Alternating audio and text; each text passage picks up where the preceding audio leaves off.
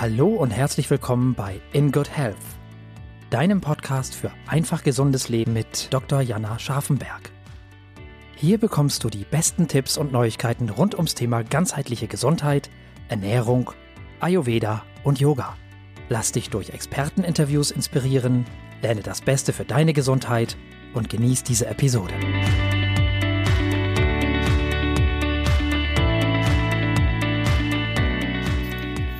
Liebe Zuhörerinnen und Zuhörer, schön, dass ihr heute wieder eingeschaltet habt.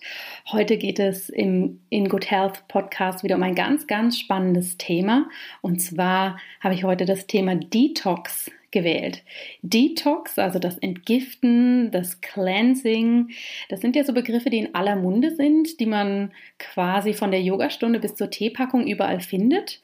Und ja, es ist ein Begriff, der relativ inflationär gebraucht wird. Deshalb dachte ich, es macht Sinn, wenn wir in diesem Rahmen dieses Thema mal genauer anschauen.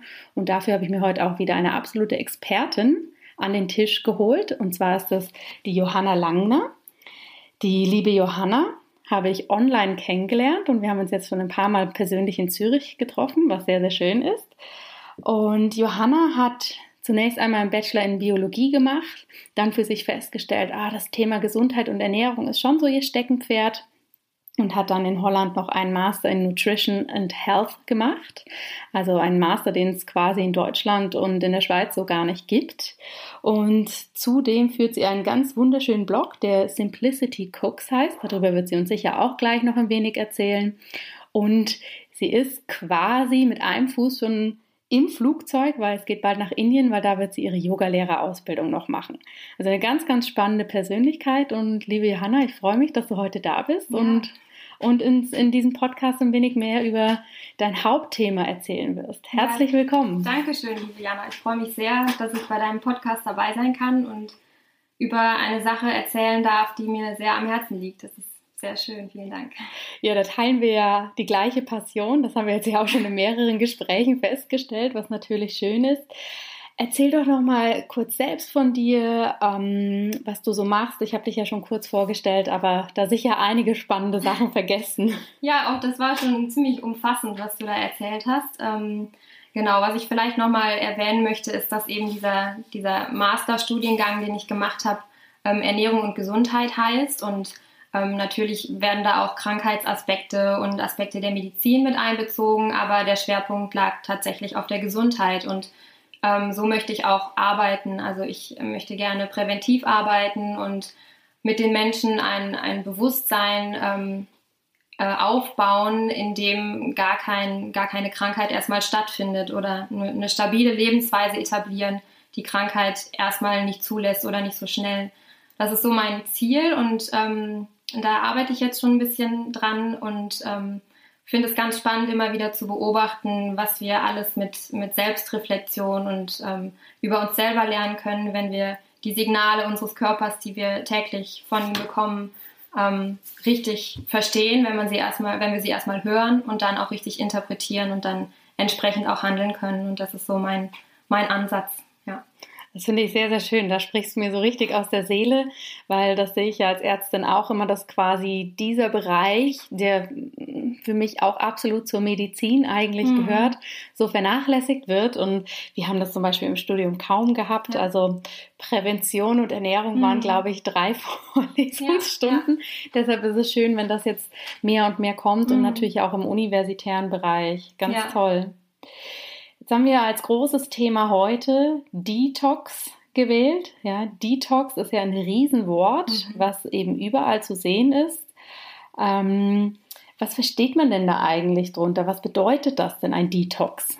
Also wie du vorhin im Eingang schon auch gesagt hast, Detox ähm, übersetzt man erstmal mit Entgiftung. Ähm, das kann Entgiftung auf verschiedenen Ebenen sein, wenn man sich den, den Körper, also die physiologische Entgiftung anschaut ähm, dann ist es einfach so, dass wenn wir, wenn wir sagen, wir, wir fasten für ein paar Tage oder wir ähm, schließen mal für einen bestimmten Zeitraum ein paar Nahrungsmittel aus unserer Ernährung aus und geben dem Körper damit Zeit und äh, Raum, sich von ein paar Toxinen und Stoffwechselabfallprodukten, die sich über die Jahre in unserem Körper einfach ansammeln, sich davon zu befreien. Das ist dieser Effekt des Detoxens. Aber wie du schon meintest, der wird äh, in sehr vielen verschiedenen Branchen auch benutzt. Da gibt es Detox-Yoga, Detox-Tee ähm, und ähm, ja, es ist ein sehr umfassender Begriff und auch beim körperlichen Detox ähm, spielt immer auch die mentale Ebene eine große Rolle. Also wenn man, wenn man fastet,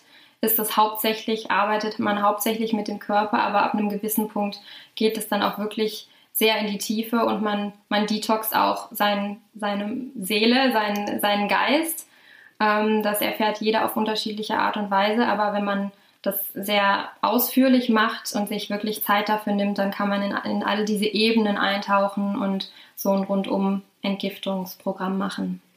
Ja, und eine Ebene geht wahrscheinlich gar nicht ohne die andere, nee, oder? Ist, ja, also wie gesagt, man fängt bei der ähm, rein physiologischen Ebene an, das heißt, man stellt die Ernährung um ähm, in welcher Form auch immer. Es gibt sehr viele verschiedene Formen von, von Detox. Also man kann zum Beispiel sagen, ähm, es kommt auch immer darauf an, von welchem ähm, Level man startet. Wenn man jetzt irgendwie Raucher ist und sehr viel Alkohol trinkt, dann ist es schon allein Detox verhältnismäßig, wenn man mal auf die Zigaretten verzichtet und ja. den Alkohol weglässt. Das ist für eine andere Person, die sowieso schon einen gesunden Lebensstil hat, ähm, überhaupt nicht relevant, weil das sowieso nicht anfällt. Da wäre dann Detox in dem ähm, in dem Setting wäre dann eher zum Beispiel mal auf tierische Produkte zu verzichten oder zu sagen, ich, ich mache eine Woche Raw, wo ich meine ganzen Sachen einfach so, wie, wie sie in der Natur vorkommen, dass ich sie einfach so mal zu mir nehme, unbehandelt und unbearbeitet. Ähm, von daher geht es beim Detox immer auch, es ist sehr individuell und es geht immer darum, dass man für sich persönlich äh, sich überlegt, welche Ziele möchte man denn erreichen, ähm, was, was soll das überhaupt bringen? Und manche Leute sagen ganz klar, okay, ich habe jetzt irgendwie ähm, Weihnachten zum Beispiel war eine harte Zeit, da habe ich viel gegessen einfach. Ich möchte einfach mich leichter fühlen. Das ist auch so ein Effekt, der natürlich auftritt ähm, beim Fasten. Ähm, manche sagen aber auch wirklich, okay, ich bin ähm, auch psychisch irgendwie am Ende, ich, ich brauche irgendwie eine Pause, ich brauche eine Veränderung in meinem Leben, dann ist es auch ein guter Zeitpunkt.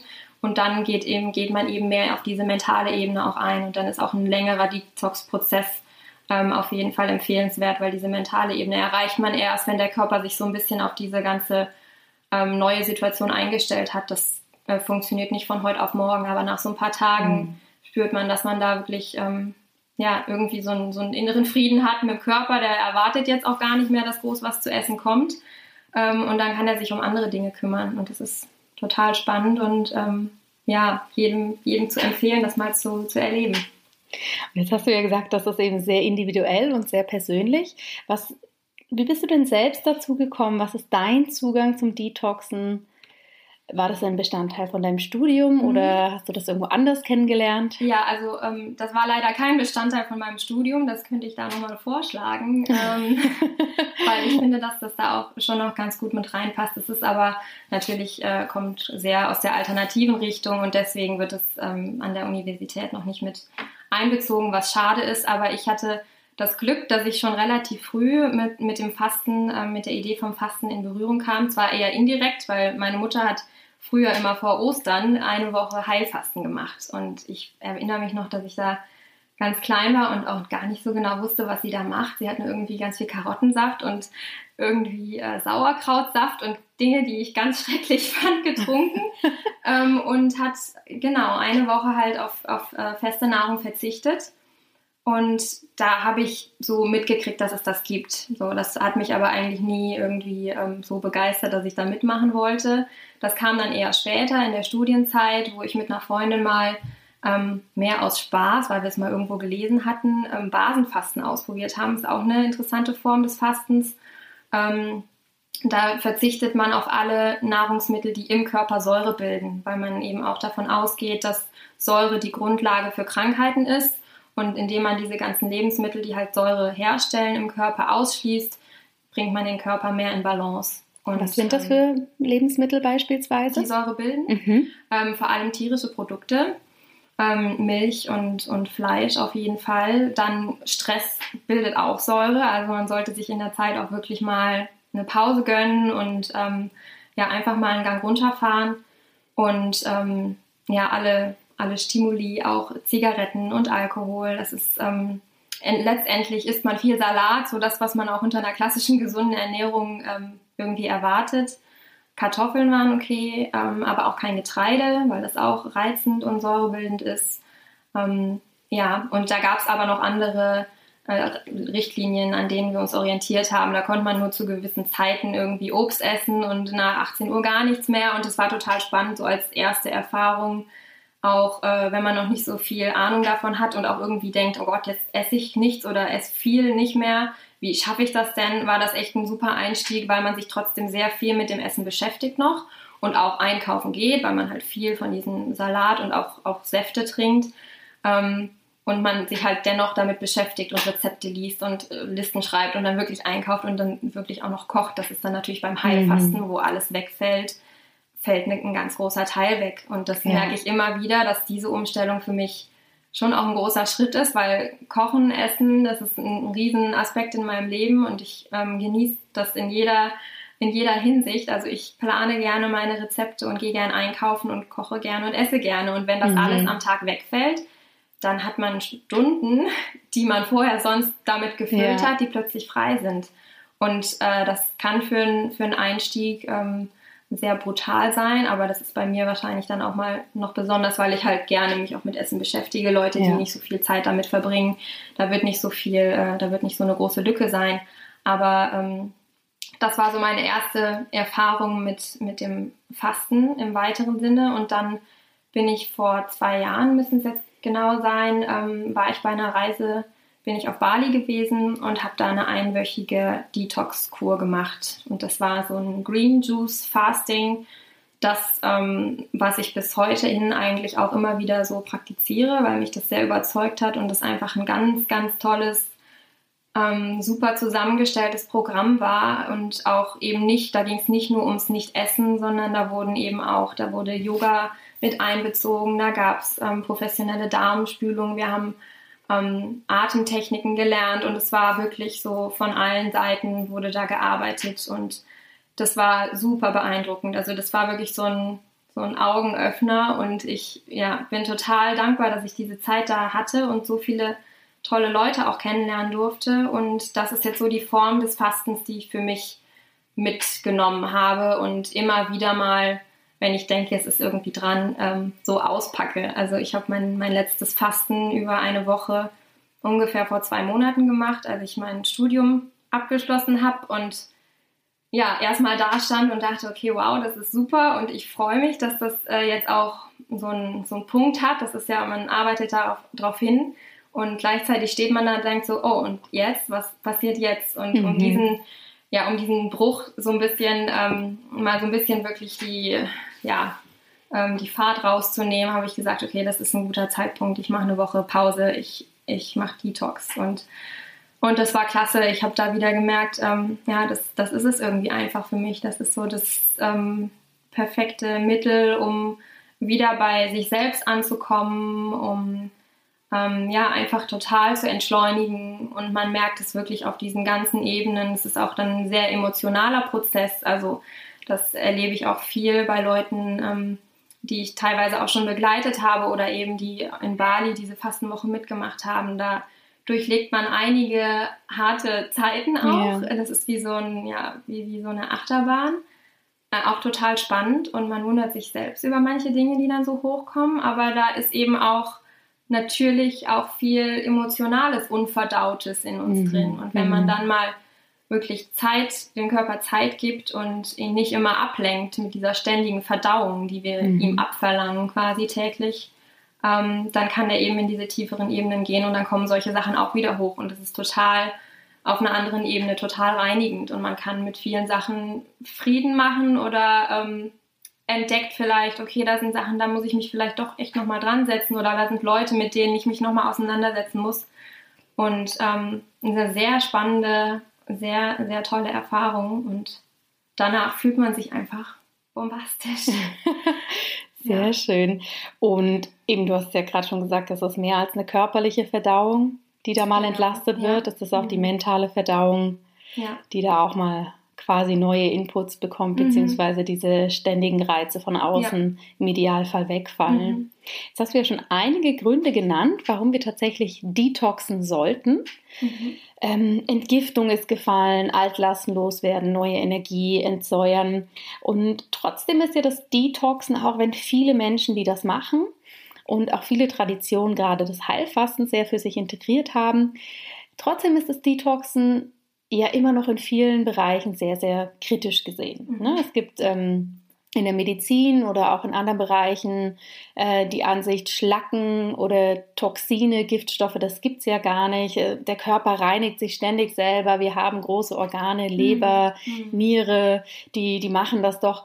Warum sollten wir denn trotzdem detoxen? Warum ja, macht das Sinn? Das ist eine super spannende Frage, die ich auch, mit der ich immer wieder konfrontiert werde. Ähm, und es ist spannend, wie du sagst, dass es in vielen Bereichen der Medizin noch nicht wirklich anerkannt ist, ähm, obwohl das jetzt auch so ein Shift gerade so macht und es einige wissenschaftliche Studien gibt, die eben genau darauf hinweisen. Ich habe jetzt letzte Woche erst noch eine ganz, ganz spannende ähm, Sache gelesen, wo die Ernährung von Amerikanern und Afrikanern verglichen wurde. Und es gab eine Population aus Afrika, die für zwei Wochen die Ernährung der Amerikaner übernommen hat und umgekehrt. Heißt, die Afrikaner haben dann die, die fettreiche, ballaststoffarme ja. Ernährung der Amerikaner übernommen und die Amerikaner haben die ballaststoffreiche, fettarme Ernährung der Afrikaner übernommen mit viel Obst und Gemüse, was man halt auch so klassisch unter einer gesunden Ernährung, unter einer ausgewogenen Ernährung versteht. Und ähm, dann wurden die halt vor und nach dieser Intervention untersucht und man hat halt festgestellt, dass, dass die Zusammensetzung der Darmbakterien und die repräsentieren quasi, kann man mal so platt sagen, unseren Gesundheitszustand, mhm. mhm. ähm, dass die sich drastisch verändert hatte. Und zwar nach zwei Wochen. Nach zwei Wochen. Es ist unglaublich, unglaublich. ja. Also die ähm, nach dieser ballaststoffreichen, fettarmen Ernährung waren halt ähm, Entzündungsherde sehr stark zurückgegangen und äh, bestimmte Krebsbiomarker waren auch ähm, sehr viel niedriger. Und ja, daraus können wir einfach sehen, dass erstens die Ernährung einen riesen Einfluss auf unsere Gesundheit hat und zweitens, dass es nie zu spät ist, damit anzufangen. Und äh, selbst wenn, wenn jemand jetzt gerade zuhört und 60 oder 70 ist und denkt, ja, es ist doch alles schon gelaufen, ähm, das ist nicht so. Man kann jederzeit wirklich nochmal so ein Reset machen und ähm, tut sich mit jedem Tag, den man da bewusster lebt, ähm, was Gutes. Und von daher diese, diese ja, Überzeugung, dass die Ernährung und auch gesunde Ernährung bestimmte Sachen vielleicht ähm, weniger zu verzehren, das kommt immer mehr ins Bewusstsein und die ähm, Wissenschaft zieht da jetzt auch langsam so mit, was ganz schön ist, aber trotzdem bleiben die Fragen, die du eben auch schon genannt hast, ähm, die ich auch immer wieder höre, ja, wir haben doch diese natürlichen Wege des Körpers, ähm, mhm. wie er selbst Giftstoffe los wird, warum das Ganze mit dem Hungern, was, was soll denn das? Und das stimmt, also diese Mechanismen gibt es vom Körper. Ähm, Allerdings benutzen wir die leider heute viel zu wenig oder nicht intensiv genug. Ähm, wir haben zum Beispiel den Darm, der den Großteil der Abfallstoffe des Körpers abtransportieren soll, in der Theorie. Ähm, nur leider ist es so, dass, dass die Leute heutzutage nicht mehr genug auf Toilette gehen. Das mhm. hat auch verschiedene Gründe. Also ähm, zum Beispiel im, im Darm wird ganz viel Wasser nochmal in den Körper zurückgezogen, zurückabsorbiert. Ähm, dadurch wird es da sehr trocken. Wenn jetzt von Anfang an nicht genug Flüssigkeit da war, wird es noch trockener und das Eliminieren erschwert. Ja. Also Dadurch, die klassische Verstopfung. Genau, quasi. die klassische Verstopfung ähm, heißt im Umkehrschluss trinken, trinken, trinken. Also viel Wasser mhm. trinken, damit das einfach reibungslos funktionieren kann ähm, und, und dieser Prozess einfach dadurch nicht verlängert wird. Und wo du das mit der mhm. Verstopfung ansprichst, wenn man diese Regel nimmt, und es macht eigentlich, ja, es macht so viel Sinn zu sagen, nach jeder Mahlzeit sollte man eigentlich mal auf Toilette gehen, weil man steckt was rein und dann muss mhm. auch wieder was raus. Und es mhm. funktioniert bei Babys automatisch quasi, ja. das funktioniert bei Hunden. Ähm, aber die, die Menschen, äh, die erwachsenen Menschen, da ist es irgendwie abtrainiert worden. Die gehen vielleicht einmal am Tag. Ähm, wenn überhaupt. Wenn überhaupt. Und das ist ein ganz, ganz großes Problem. Und mittlerweile auch viele ähm, viele Wissenschaftler, die sagen ja, dass, dass das ähm, auch Ursprung von vielen Krankheiten sein kann, weil man eben diese Toxine, die ja dazu die ja in der, in der Warteschleife quasi sind, um mhm. aus dem mhm. Körper ausgeschieden zu werden, ähm, eben länger im Körper drin behalten werden und als Entzündungsquelle da sein können oder sich sogar irgendwie ganz ähm, fest ablagern irgendwo und gar nicht mehr mit ausgetragen werden. Und das ist halt ein, ein Riesenproblem. Und ähm, wenn, man, wenn man nach dieser Definition geht, dass man dann, wenn man sagt Frühstück, Mittag, Abendessen, dann dreimal am Tag auf Toilette gehen sollte, dann kann man rechnen, dass ungefähr 80 bis 90 Prozent der Menschen unter Verstopfung leiden. Und das ist, das ist unfassbar. Also das ist ähm, wirklich so ein, ein ganz, ganz wichtiger Punkt. Genau, also das Trinken ist ganz wichtig. Wir sagen mindestens drei Liter am Tag. Ähm, beim Fasten selbst ist dann nochmal mehr Flüssigkeit notwendig. Aber so im Alltag müssen drei Liter eigentlich schon drin sein. Und ähm, ja, da können wir schon mal sehen, dass das Haupt, der Hauptweg der Eliminierung von Giftstoffen bei uns gar nicht so, ähm, so aktiv ist, wie es sein sollte. Und mhm. ähm, das kann man auf andere, auf andere ähm, Mechanismen auch ausweiten. Wir haben auch die Haut als ganz wunderbares ähm, System, über die Giftstoffe abgeleitet werden können. Das ist das größte Organ des Körpers. Und so die letzte Schicht, die uns so von der Außenwelt trennt. Und wir nehmen Wasser von außen auf und wir geben aber auch Wasser in Form von Schweiß ab. Und ähm, Toxine, die sich darüber auch ausscheiden lassen, die können durch den Schweiß abgegeben werden. Aber wie oft machen wir heutzutage Sport? Ich wollte also, gerade sagen, so dafür muss man erstmal schwitzen. Ja, eben. Das ist nämlich wirklich das Problem. Ja. Also das kennen ja auch viele, die einen stupiden Schreibtischalltag haben. Da ist ja. nicht viel mit Bewegung drin, erstmal so im natürlichen Tagesablauf und sich dann noch aufzuraffen. Und jetzt kommt die dunkle mhm. Jahreszeit, wo es dann eh dunkel ist, wenn man nach Hause kommt. Ja. Ähm, das ist ein Wahnsinnsschritt. Und wenn wir das eben auch nicht fördern, dann ist auch dieser Mechanismus der Entgiftung ähm, bleibt weit unter seinem Potenzial eigentlich. Ja. Und das ist total schade. Also auch da ähm, so fünfmal in der Woche sollte man eigentlich schon in Schweiß ausbrechen, in welcher Form man das auch ja. immer tut. Das ist eigentlich Absolut. völlig egal. Und ähm, ob man dann ja, sich wirklich mal aufs Rad schwingt oder tatsächlich Sport macht in Form von Yoga oder, ähm, oder irgendein anderes Workout, ähm, da geht es gar nicht drum, sondern wirklich nur diesen, diesen ähm, Vorgang in, in Gang mhm. zu setzen, sozusagen. Genau. Also wir sehen, dass wir diese natürlichen Mechanismen, die der Körper hat, ähm, um Giftstoffe loszuwerden, dass wir die gar nicht ähm, ausreichend nutzen eigentlich. Ähm, mit diesen Argumenten kriege ich dann die meisten äh, kritischen Geister auch schon überzeugt, aber manche fragen trotzdem noch nach und da freue ich mich auch immer, wenn dann da nochmal äh, Fragen zu kommen. Ähm, zum Beispiel habe ich letztens gehört, ähm, was ist denn mit meinen Organen? Ich habe gelesen, dass meine Organe Zucker brauchen, um zu funktionieren. Und wenn ich jetzt aufhöre zu essen, dann stoppe ich ja auch die Zuckerzufuhr. Ähm, das ist doch schädlich für den Körper. Und auch da ist ein wahrer Kern in dieser Aussage. Das stimmt, unsere Organe sind unter anderem auf den Zucker angewiesen als Energiequelle.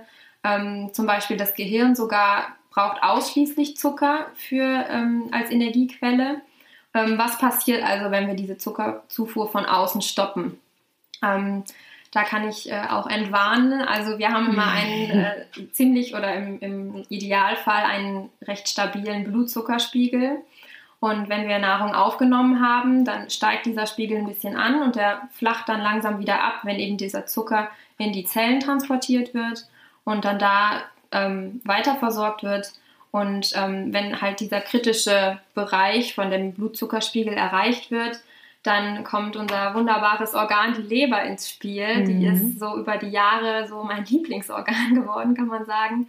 Die ist äh, unglaublich, was sie alles kann. Die ist so vielseitig und hat ähm, ganz viele tolle Fähigkeiten. Die ist, man kann sich vorstellen, die Leber ist so ein bisschen der Türsteher vom Körper. Also alles, was wir aufnehmen, wird erstmal der Leber präsentiert und die kann dann nochmal so, hat so ein finales Vetorecht. Die kann sagen, okay, nee, jetzt noch nicht oder das äh, das speichere ich irgendwie da nochmal kurz unter.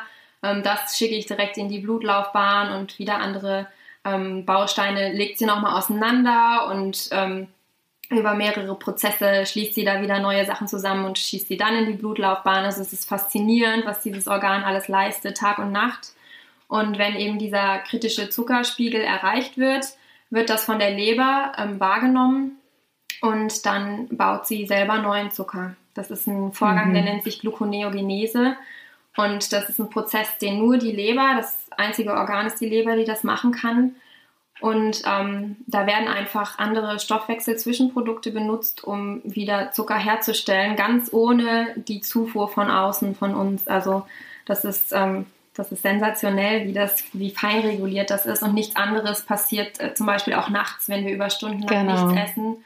Das ist ein ganz das, natürlicher Vorgang ja, letztendlich. Das, das ist, ja. überleben wir auch ohne große Schäden, weil einfach ja. die Leber da wirklich ähm, ganz, ganz aktiv ist und ganz ähm, ja wirklich sehr fein reguliert schaut, dass dieser Blutzuckerspiegel eben konstant bleibt. Mm. Also da brauchen wir uns keine Sorgen machen. Ähm, das ist ähm, kein Problem und wir können tagelang und, und teilweise auch wochenlang leben, ohne diesen Zucker von außen zuführen zu müssen.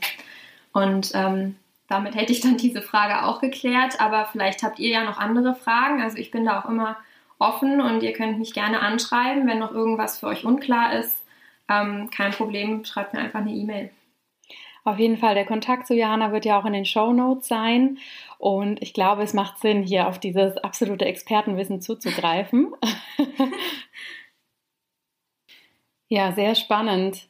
Ähm, es ist ja auch eben auf der einen Seite ist es so umstritten, das Fasten und das Detoxen und auf der anderen Seite gibt es, wie du auch schon erwähnt hast, immer mehr Studien, dass mhm. ähm, Personen, die zum Beispiel Diabetes mellitus haben, Arthritis, Rheuma, ja. Autoimmunerkrankungen, Migräne und Kopfschmerzen. Mhm. Die Liste lässt sich endlos weiterführen, dass die alle davon profitieren, wenn ja. die regelmäßig fasten. Meine nächste Frage wäre eben eigentlich so gewesen, wer sollte denn fasten? Mhm. Aber das hat sich eigentlich schon so beantwortet. Grundsätzlich tut es jedem gut, ja, ja, oder? Kann man, kann man so das sagen. so unterschreiben? Ja, also jeder würde auf jeden Fall vom Fasten profitieren. Das kann man wirklich so sagen. Das ist auch ähm, man kann dieses, äh, diese, ja, diesen Detox auch noch ausweiten. Wir haben nicht nur diese Einflüsse, die wir durch die Nahrung aufnehmen, ähm, Giftstoffe, die sich vielleicht ablagern, weil wir sie aufgenommen haben, ähm, in Form von Fertigprodukten oder irgendwelchen chemisch hergestellten Sachen, die eigentlich für unseren Körper gar nicht, die der eigentlich gar nicht versteht. Und dann erstmal, oh Gott, was mache ich jetzt damit? Und dann lagert er das irgendwo ab. Ähm, und zum anderen leben wir aber auch einfach in einer, in einer Welt heutzutage, die ja, mit so vielen Einflüssen, mit so vielen Eindrücken verbunden ist. Die Luft ist nicht überall gut, das Wasser ist nicht mhm. überall gut. Ähm, ich habe letztens ähm, von meiner Schwester Besuch bekommen und die hatte so eine, so eine ganz tolle neue App, wo man so den Barcode auf so Lebensmitteln oder eigentlich auf jedem Produkt ja. scannen kann und ähm, dann wird einem ausgespuckt, was das für eine Zusammensetzung ist und eben auch, ob da irgendwas Bedenkliches bei ist bei den Inhaltsstoffen. Und wir haben ungefähr ein ganzes Wochenende uns ganze Wohnung durchgescannt und waren total erschrocken, was das alles gibt. Und das hört halt nicht bei der Nahrung auf, dass da Sachen teilweise drin sind, die man gar nicht unbedingt in seinem Körper haben will, sondern ähm, Dinge, von denen man gar nicht unbedingt ausgeht, dass da was drin sein könnte, sowas wie Zahnpasta oder also mhm. der ganze Bartschrank, also Shampoo, mhm. Cremes, Seifen.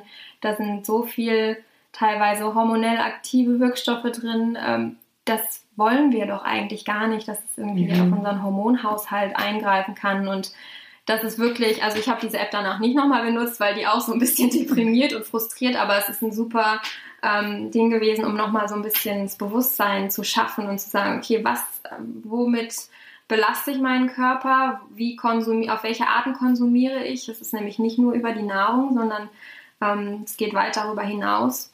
Und das sind Dinge, die, denen sind wir alle ausgesetzt, unabhängig von unserer Ernährung jetzt. Und deswegen kann man schon mhm. sagen, dass jeder Mensch ähm, heutzutage von so einem Detox extrem profitieren würde.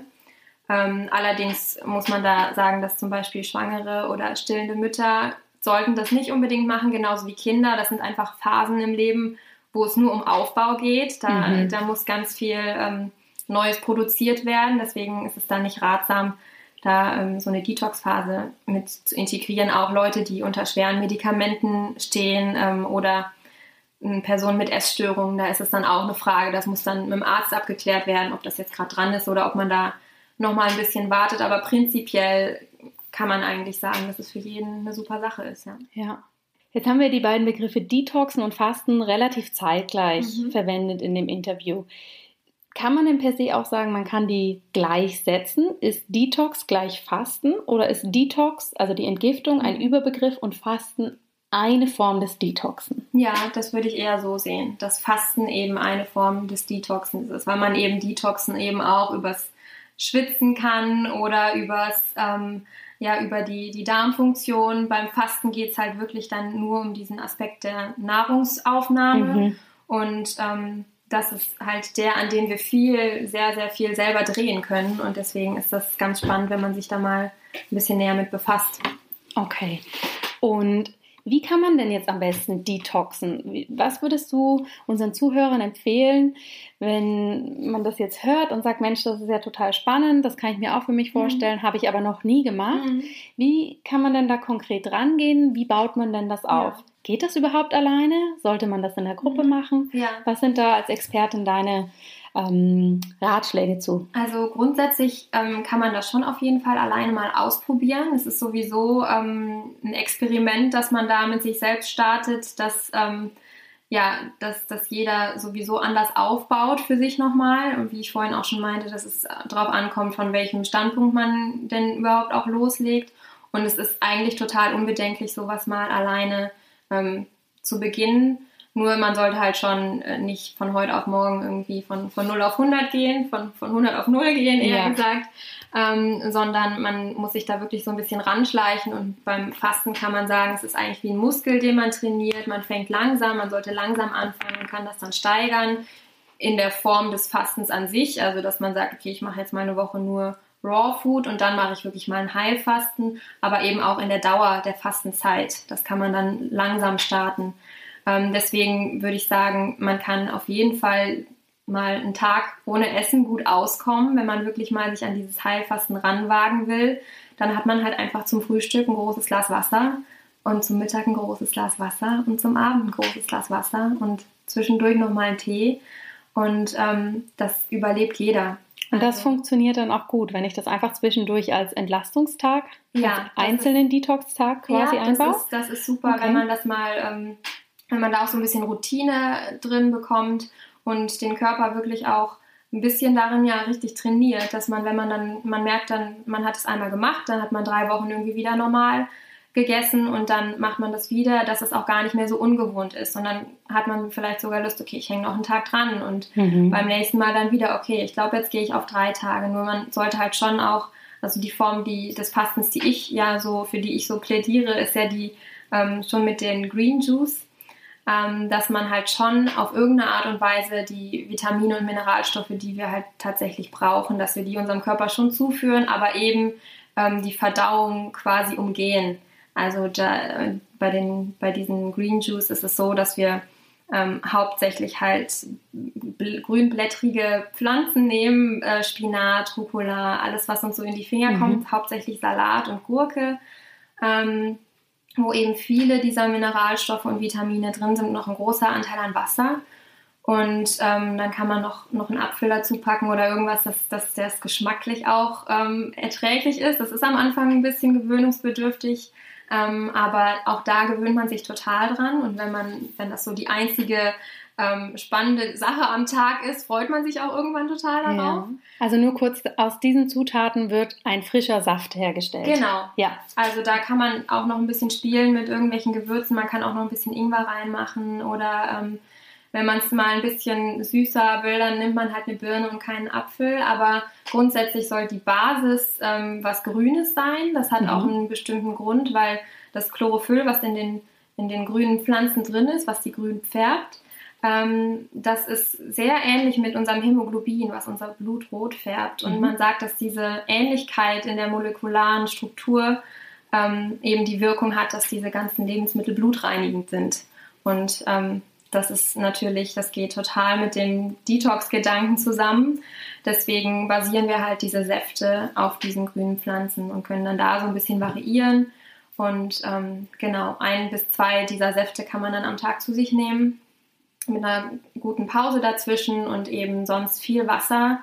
Ähm, und dünne Kräutertees sind auch super. Kokosnusswasser kommt dann noch an, wo man, wo man gerade auf der Welt sitzt. Ja. Da ist es schwieriger oder, oder einfacher an frisches Kokosnusswasser ja. zu kommen. Ähm, aber das sind so die Hauptsachen, die man dann da zu sich nimmt.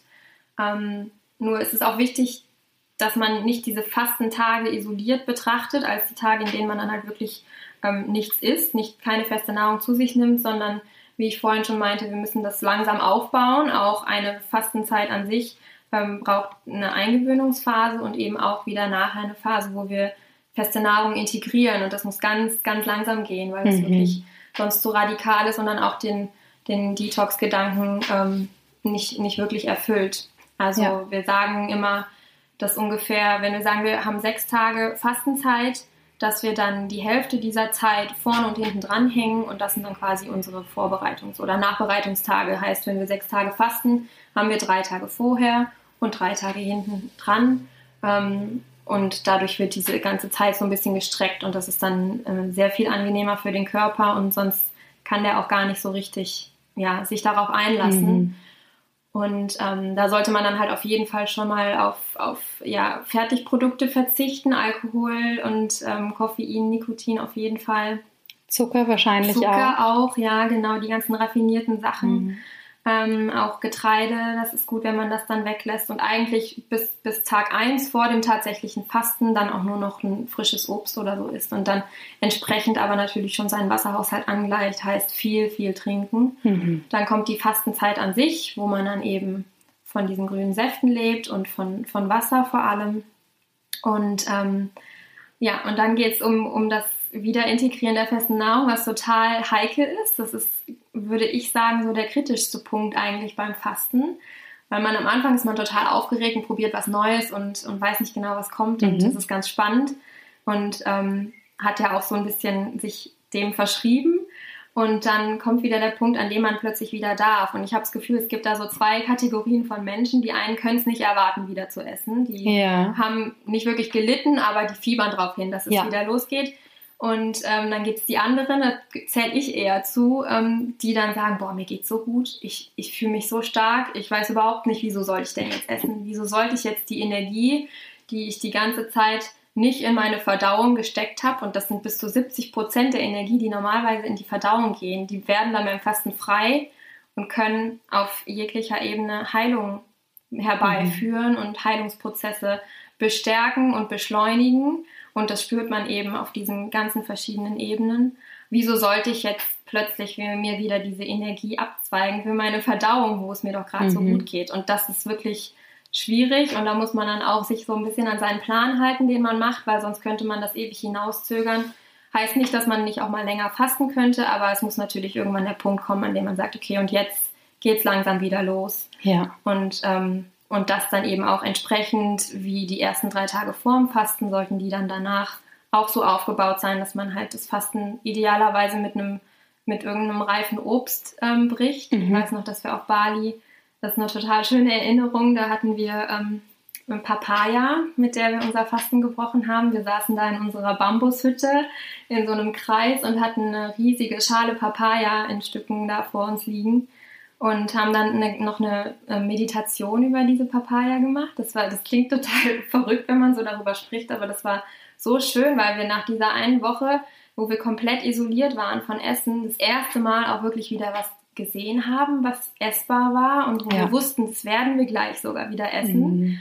Und ähm, die Farbe war total intensiv. Ich habe sowieso das Gefühl, alle Sinne beim Fasten klären sich so richtig und man mhm. nimmt alles intensiver wahr und eben ähm, man riecht die Papaya plötzlich, wo man vorher gar nicht wusste, dass, dass man Papaya über einen Meter überhaupt riechen kann. Und dann, ähm, dann wurden wir durch eine ganz tolle Meditation geführt, eben auch wie diese Papaya, wo die da auf Bali irgendwo gewachsen ist, wie viel Energie und wie viel Zeit das gebraucht hat, bis diese schöne große Frucht da heranwächst wer die dann geerntet hat und zu unserem Yoga, ähm, zu unserer Yogaschule gebracht hat und wie die dann extra für uns so geschnitten wurde. Und das war echt ein ganz langer, wir saßen bestimmt zehn Minuten da und ja, und haben das dann wirklich total ähm, mindful, haben wir dann angefangen wieder Schön. zu essen und ähm, das, ja, das ist mir ganz, ganz stark in Erinnerung geblieben, auch wie man merkt, dass dann plötzlich eigentlich schon mit dem Moment, in dem man ähm, das Essen nur anschaut oder in die Hand nimmt, dass dann schon wieder alles mhm. anfängt loszulegen. Also man merkt richtig, der Magen-Darm-Trakt, der erwacht wieder, das blubbert ein bisschen im Bauch und da werden schon irgendwelche Verdauungssäfte angeschmissen. Mhm. Ähm, das Wasser läuft einem im Mund zusammen. Das, das ja. ist tatsächlich so, genau. ja. Und das ist wirklich wichtig. Ich habe ähm, meine letzte Fastenzeit, ähm, da hat mein Freund mitgemacht, der hat ein bisschen anders gefastet, weil er zum Beispiel noch nie vorher gefastet hat. Der hat dann eher so Raw Food gemacht für drei mhm. Tage. Was für ihn auch eine super große Umstellung war, weil er sonst, also er, er, ernährt sich schon gesund, aber er isst extrem viel. Als Sportler eben braucht er auch viel Ernährung, äh, viel, viel ähm, Energie. Und der hat dann einfach zehn Bananen am Tag und ein Kilo Trauben gegessen und so. Das war für ihn schon auch eine große Umstellung. Ähm, und dann hat er sein Fasten gebrochen. Ich habe ihm das alles vorher genau erklärt, wie es, sein sollte. Und er hat sein Fasten gebrochen mit einem Döner und hat abends einen Burger gegessen. Und ähm, ich habe gedacht, ich lasse ihn mal, er soll mal ausprobieren. Ja. Und dann äh, kam er abends irgendwie eine Stunde oder so nicht aus dem Bad wieder raus. Oh ja, das kann ich mir vorstellen. Und war ganz ähm, zerknirscht und meinte, ich glaube, das war nicht so gut. Und aber auch das, ähm, das hat er dann jetzt einmal erlebt und ja. ich glaube, dass das wichtig war für ihn, weil er das vielleicht vorher auch nicht ganz ernst genommen hat, ja. ähm, wie, wie sanft man da mit sich selbst sein muss und das passiert ihm, denke ich, jetzt auch nicht mhm. nochmal. Also das ist wirklich was, wo ich dann auch nochmal viel gelernt habe und dachte, ja, es ist, ja. der Körper rebelliert, der ist dann wirklich erstmal so wie, was, was willst du jetzt von mir, das kenne ich nicht und äh, mach mal langsam und ähm, ja, das zeigt ja auch ganz gut, dass das wahrscheinlich, wenn man das das erste Mal macht, schon auch Sinn macht, das in der Gruppe zu machen oder mit einer Anleitung, ja. damit man eben genau in diese Fallen nicht so rein. Ja, genau. Tappt. Also Anleitungen sind sowieso sehr wichtig. Ähm, und in der Gruppe ist es total eben emotional auch unterstützt. Ne? Mhm. Also wie ich schon meinte, diese auf, auf Hochs und Tiefs, die man dann da so hat, ähm, die werden einfach auch, ja, man wird einfach unterstützt, wenn da neben, ja. neben einem sitzt einer, dem geht es auch schlecht oder der, dem geht es nicht mehr schlecht und der sagt, hey, morgen ist es besser. Und das ist einfach, was so mit der Gruppendynamik passiert, total, total viel wert. Und ähm, da habe ich ja die besten Erfahrungen mitgemacht. Ja. ja. Wie wichtig sind denn Darmspülungen oder Darmreinigungen für mhm. die Fastenzeit? Da gibt es ja auch unterschiedliche Ansätze, auch unterschiedliche Methoden. Mhm. Wann würdest du sagen, macht das Sinn? Mhm. Wann sollte man das auf jeden Fall machen? Ähm, also prinzipiell würde ich sagen, dass so eine intelligent aufgebaute Fastenkur ähm, diese ganzen natürlichen ähm, Wege des Körpers der Eliminierung nochmal unterstützen und mit einbeziehen, so wie ich es auch vorhin meinte, dass bei unserem Fasten auf Bali war auch Yoga mit dabei als eine mhm. Form der Bewegung, ein bisschen ins Schwitzen zu kommen vielleicht. Und ähm, genau, weil wir eben auch über den Atem Giftstoffe abgeben und das ist zum Beispiel auch was, wo wir uns im Yoga mit verbinden, dass wir oft versuchen, den Atem, den, gerade den Ausatmen zu, verlang, zu, zu verlängern und dadurch eben diese natürliche Entgiftung mit zu unterstützen. Also es ist auch so ein Reinigungsritual und das sollte man auch mit, mit einbeziehen in, in so eine Fastenzeit. Und eben auch die Darmhygiene ist auch eine ganz wichtige Sache. Ähm, und das kann man auf verschiedene Art und Weise machen. Ich würde das immer empfehlen, wenn man so ein längeres Fasten, sagen wir mal, mhm. wenn man länger als drei Tage fastet, würde ich das schon auf jeden Fall empfehlen, das mit zu integrieren weil das eigentlich erst der Prozess ist, wo wir wirklich nochmal an die Giftstoffe rangehen und die mit rausholen. Also alles andere ist schön und gut und ähm, mit dem viel Wasser trinken, um eben gerade auch da so einen, so einen inneren Fluss entstehen zu lassen, der das dann alles so richtig rausspült. Das ist schon sehr wichtig. Aber in dem Moment, in dem wir auch nochmal von der anderen Richtung quasi rangehen mhm. und den Darm nochmal so von, von unten richtig aufwühlen, da kann man einfach nochmal viel mehr mit erreichen. Und ähm, das, das wird so einen Detox-Effekt viel mehr nochmal ja. verstärken. Ähm, da gibt es halt verschiedene Methoden, wie man das machen kann. Ne? Man kann das natürlich selber, ähm, kann man sich einen Einlauf legen. Das scheint erstmal sehr gruselig. Ich weiß auch, dass ich, ich habe das auch das erste Mal dann auf Bali gemacht. Da sollten wir jeden Morgen und jeden mhm. Abend uns selber noch so einen Einlauf legen. Das ist total ähm, abgefahren. Also man, ich, ich weiß noch, wie ich da mit, dieser, mit diesem Beutel im Bad saß und dachte, okay, mache ich das jetzt wirklich? Und okay, ja, du hast dich jetzt dafür entschieden, probier es halt mal. Wenn es dir nicht gefällt, lass es halt wieder sein. Ne? Aber ähm, ich war total überrascht, wie unproblematisch das ja. ist. Und das ist ja mehr das Tabuthema in total. unserer Gesellschaft. Ja. Stuhlgang, Darm, Darmreinigung. Ja, da will niemand drüber reden. Ganz genau, genau. Ganz genau. Und eigentlich, das hat mir auch so ein bisschen nochmal gezeigt, wie wie wir diesen Teil unseres Körpers auch unterschätzen und äh, auch eher so ausblenden oder auch unterdrücken, wenn wir zum Beispiel mhm. irgendwo sind und sagen so, nee, jetzt kann ich auf keinen Fall auf Toilette gehen, ich warte, bis ich zu Hause bin und eigentlich gar nicht merken, wie wir den total hemmen und mhm. ihn quasi abtrainieren. Was super schade ist, weil der so viele wunderbare Sachen für uns macht.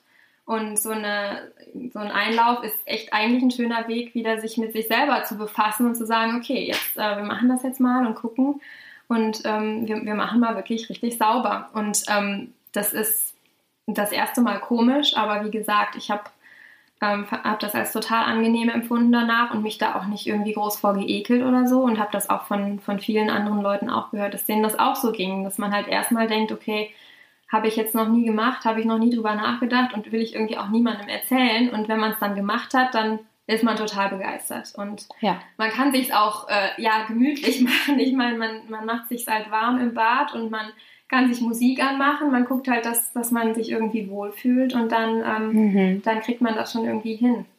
Ähm, eine große Überwindung für viele Leute ist es dann, so eine professionelle Darmreinigung zu machen, weil da dann halt nochmal jemand anders ist, der den Schlauch hat in der Hand. Mhm. Und, und äh, das ist auch sehr speziell und, ähm, und aber nochmal um, um einiges, um einiges tiefer und um einiges ähm, beeindruckender noch und, und auch wirksamer noch als ein Einlauf, mhm. der nur wirklich den letzten Teil des Darms spült. So weit kommen wir sonst einfach nicht mit dem Wasser. Und bei so einer professionellen Darmreinigung wird dann wirklich mit Massage auch über den Bauch, wird dann wirklich geguckt eigentlich, dass man bis zum Blinddarm das Wasser pumpt und dann vom Blinddarm, die Stelle, wo sie sowieso am meisten Giftstoffe sich ansammeln über die Jahre, der sich ja auch oft bei, bei Menschen ähm, entzündet, dass man von da aus dann wirklich nochmal richtig ja. viel mitnehmen kann.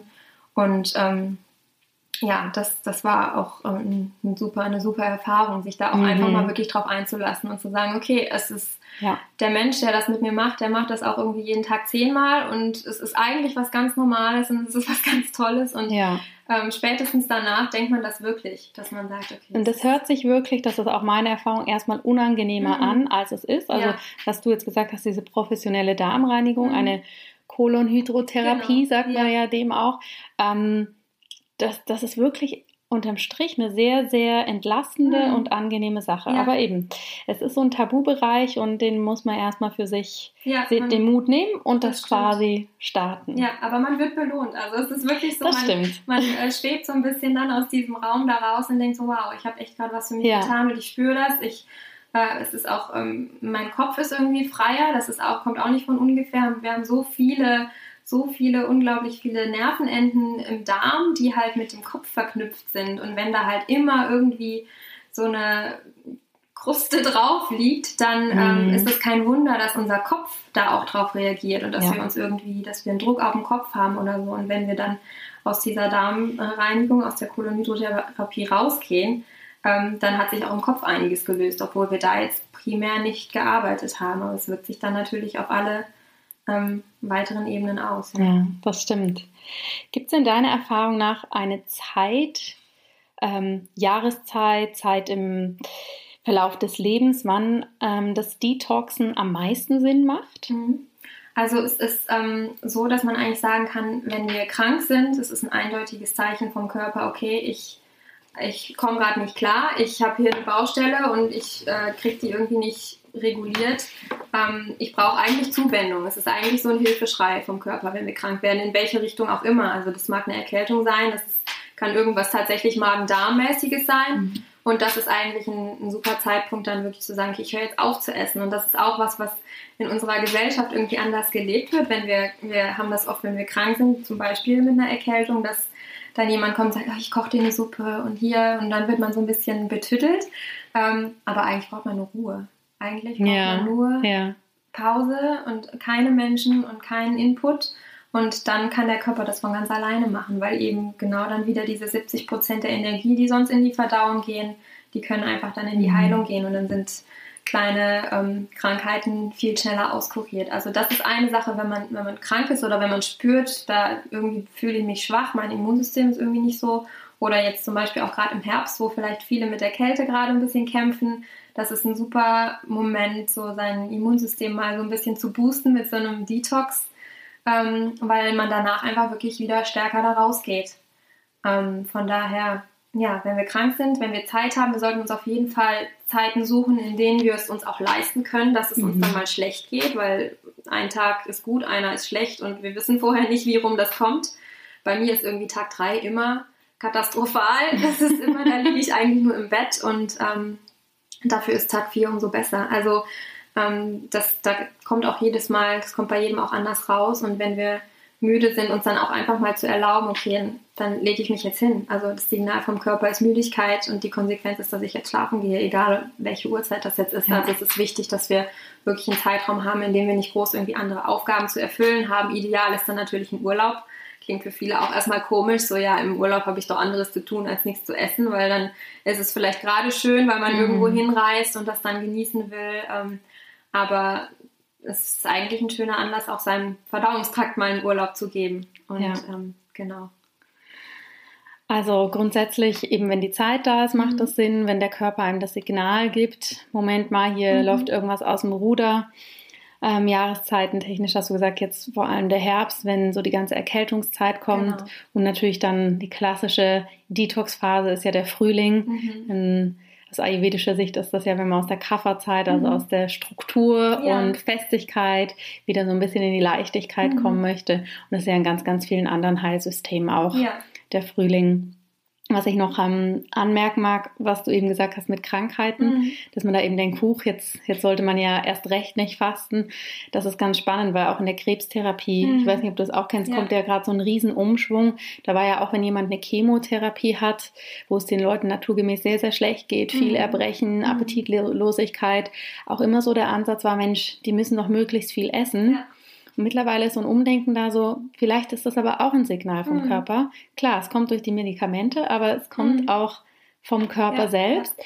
Und man hat in mehreren Untersuchungen festgestellt, dass Krebspatienten, die fasten mhm. vor der Chemo oder ne, da schön mhm. drauf abgestimmt, dass es denen meistens in der Lebensqualität besser geht. Ja, das ja? habe ich auch schon viel gehört. Und da gibt es auch eine ähm, so eine Anekdote, die meine Mutter immer noch erzählt von ihrer Mutter. Also ganz, ganz lang ist das her. Ich kannte die Frau nicht, aber da gab es eine in der Nachbarschaft, die eben an Krebs erkrankte und ähm, die aber uralt geworden ist und man sich immer nur über, also niemand wusste so richtig, was sie gemacht hat, aber man hat sich immer nur erzählt, ja, die hat den Krebs aushungern lassen. Mhm. Und das fand ich auch total spannend, weil ich kann nicht genau sagen, was sie da speziell gemacht mhm. hat, aber die hat auf jeden Fall mit ihrer Ernährung ähm, da auch irgendwie einen Schalter umlegen können und sich damit selbst viele Jahre noch ein Leben irgendwie ähm, dazu gewonnen. Ja. Das ist total spannend. Auf jeden Fall.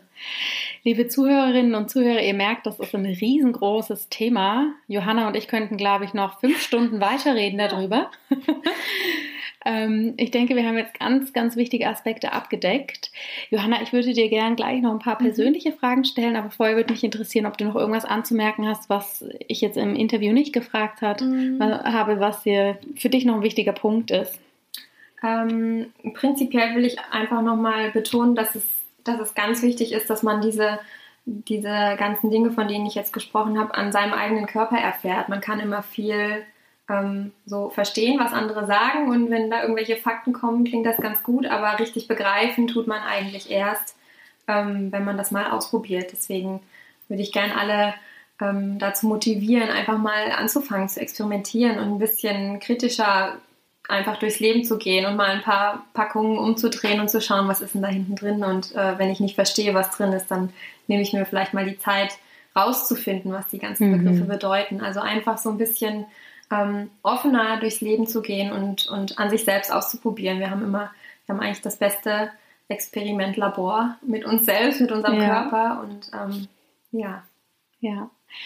Wir werden euch auch einige Links in die Show Notes packen, wo Johannas beste Ressourcen sind, wenn es ums Fasten und ums Detoxen geht. Ich bin mir ziemlich sicher, dass sie da die ein oder andere Adresse für uns haben wird. und jetzt habe ich eben noch ein paar Abschlussfragen an dich, Johanna. Mich würde interessieren, was ist denn so dein allerliebster Gesundheitstipp? Er kommt wahrscheinlich ein bisschen aus der Richtung, über die wir jetzt schon gesprochen haben, aber vielleicht gibt es ja noch was anderes. Ähm, ja, wie kann ich das am besten zusammenfassen? Ich glaube, ich würde, ja, ich würde, glaube ich, sagen, ähm, trinkt viel Wasser, atmet tief und geht öfter auf Klo. und schwitzt fünfmal in der Woche. Ja, genau, nicht zu vergessen. Also quasi der Daily Detox. Ja, genau. Ja.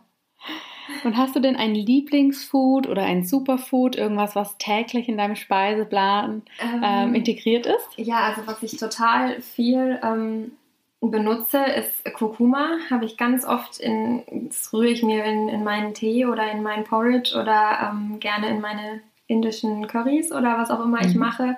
macht nicht nur eine tolle Farbe, ist auch total, ähm, hat super viele ähm, Vorteile für den Körper, ist total entzündungshemmend und ist wirklich ein, ein super tolles ähm, Produkt. Also das habe ich eigentlich immer da. Und sonst ähm, ist Kokosöl auch so ein Allrounder für mich. Also auch ähm, mache ich mir auch in die Haare oder benutze das irgendwie mhm. ähm, für meine Haut. Also Kokosöl ist nicht nur in der Küche ähm, bei mir angesagt. Ja. Und hast du so, so eine Art Lebensmotto oder ein persönliches Mantra, nach dem du lebst? Mm, das ist eine schwere Frage. Also ich habe auch immer so Phasen, glaube ich, in denen bestimmte Dinge mir dann wichtiger sind. Ich habe jetzt letztens so einen Spruch gelesen, ähm, Happiness is homemade. Und den fand ich total schön. Irgendwie hat er so in mir, ist er mir so hängen geblieben, weil ich dachte, so der, der zeigt so schön, dass, ähm, dass jeder an sich glücklich werden kann, weil man da nicht irgendwie was zu kaufen muss oder nicht mhm. irgendwelche bestimmten ähm, Dinge für braucht, sondern das in sich selber finden kann. Und auf der anderen Seite aber eben auch, man muss was dafür tun. Also man muss es irgendwie zumindest selber suchen in sich. Und das war mir irgendwie total schlüssig und das halt irgendwie noch so ein bisschen in mir nach. Ja. Happiness is homemade. Ja. Schön. Hast du ein Lieblingsbuch, was du immer wieder lesen könntest, Johanna? Ähm, oh, ich habe äh, viele Bücher, die ich toll finde. Ich habe jetzt gerade, was vielleicht auch zu dem Thema ganz interessant ist, ein Buch gelesen, das heißt Grain Brain. Ähm, das ist von dem Neurologen David Perlmutter, der ganz, ganz spannend eben viele von diesen ähm, Verbindungen aufschlüsselt, was verschiedene ähm, Nahrungsmittel, wie die auf unsere Gesundheit wirken und vor allem eben auch auf neurologischer Ebene. Da geht es ganz viel um, um zum Beispiel ADHS mhm. oder Krankheiten wie Depression oder Demenz, die eben mit und mit immer mehr auch mit unserer heutigen Ernährung in Verbindung gebracht werden. Und da äh, zeigt er eigentlich ganz schön, ähm, wo auch so ein paar Irrglauben in unserer Gesellschaft ähm, ja, sehr, präsent sind. Und ähm, das ist auch sehr gut verständlich. Also das kann ich jedem nur empfehlen, der sich da ein bisschen, bisschen mehr reinlesen möchte. Das ist ein tolles Buch. Ich finde es auch ein sehr, sehr tolles Buch. Ich hatte am Anfang so ein bisschen Sorge bei dem Buch, dass mhm. es zu amerikanisch mhm, ist. Ja. Aber ich finde, es lässt sich sehr, sehr gut ja. für den europäischen Mindset und auch was mhm. wir so an Nahrungsmitteln haben, lässt sich es ganz gut übersetzen. Und mhm. das ist ja nicht ja. unbedingt bei allen nee, genau. amerikanischen Food-Autoren der Fall. Aber Super, da hat man ja. einen schönen Zugang eigentlich. Absolut. Meine abschließende Frage ist, du machst ja wahnsinnig viel. Also du hast jetzt dein Studium da beendet, bist auf dem Weg nach Indien, schmeißt deinen tollen Blog. Also unglaublich beeindruckend. Aber gibt es denn so ein aktuelles, absolutes Herzensprojekt, an dem du gerade dran bist, wo also, du das also Gefühl hast, da fließt eigentlich so die Energie hin? Ja, also da muss ich ganz ehrlich sagen, das ist bei mir gerade ganz klar das Yoga. Also Yoga, überall wo ich bin, geht es gerade nur um Yoga. Entweder ich mache praktiziere Yoga oder ich lese über Yoga, weil ich eben gerade die Ausbildung auch noch so vorbereite und das total spannend ist und ich kann es wirklich kaum erwarten und bin sehr, ähm, ja, es kribbelt schon so ein bisschen. Also das ist so schon auf jeden Fall das Herzensprojekt, was dieses Jahr noch, ähm, ja, ist jetzt sehr in Reichweite. Also es ist wirklich ja, schön. kurz bevor, ja. Schön. Ja, liebe Johanna, vielen, vielen herzlichen Dank für all die Informationen, die du uns da jetzt ja. mit auf den Weg gegeben hast. Das, ich das äh, freut mich, dass du hier warst, vor allem, ja. dass du persönlich hier warst. Ja. und liebe Zuhörerinnen und Zuhörer, das ist sicherlich nicht das letzte Mal, dass wir die Johanna hören oder hier ich ähm, gerne wieder. Genau, oder auch im Good Health Team quasi dabei haben, weil am 1. Februar startet wieder mein Sugar Cleanse. Das ist ein sechswöchiger Online-Kurs, wo es darum geht, eben den allgemeinen Zuckerkonsum zu minimieren und sich mehr der gesunden Ernährung zuzuwenden. Und ich habe die Johanna gewinnen können, dass sie ähm, mich unterstützt und ein paar ganz, ganz tolle Rezepte und eben ihre Expertise im Bereich Detox damit einbringt. Das heißt, wenn euch das interessiert, findet ihr den Link auch in den Show Notes. Und ja, Johanna, ich danke dir ganz, ganz herzlich ja, und freue mich, dich bald wieder gerne. hier zu haben. Ja, ich freue mich auch. Vielen herzlichen Dank, dass du heute wieder dabei warst. Wenn dir diese Folge gefallen hat, dann hinterlass uns gerne eine positive Bewertung bei iTunes. Alle Show Notes und weiteren Informationen findest du auf www.in-good-health.com. In Good Health. Einfach gesund leben.